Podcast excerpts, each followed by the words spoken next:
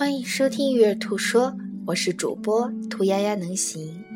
今天为大家带来的是玛利亚蒙特梭利关于她对蒙特梭利教育的贡献的四个阶段。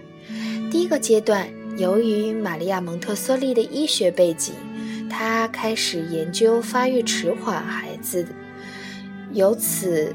从医学转向教育，发现这些特殊儿童不光可以通过医学，而且可以通过教育来改变。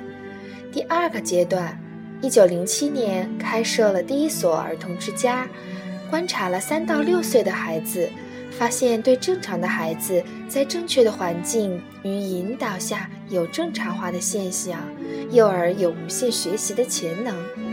第三阶段。了解孩子有哪些潜能，关注小学发展，也制作了大量的小学教具，也延伸了零到三岁的幼儿教育，慢慢也开始关心青少年的需求。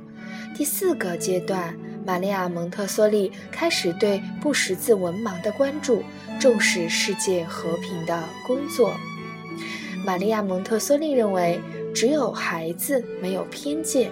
只有从孩子入手，才能建立永久的世界和平。孩子能帮助我们建构新人类。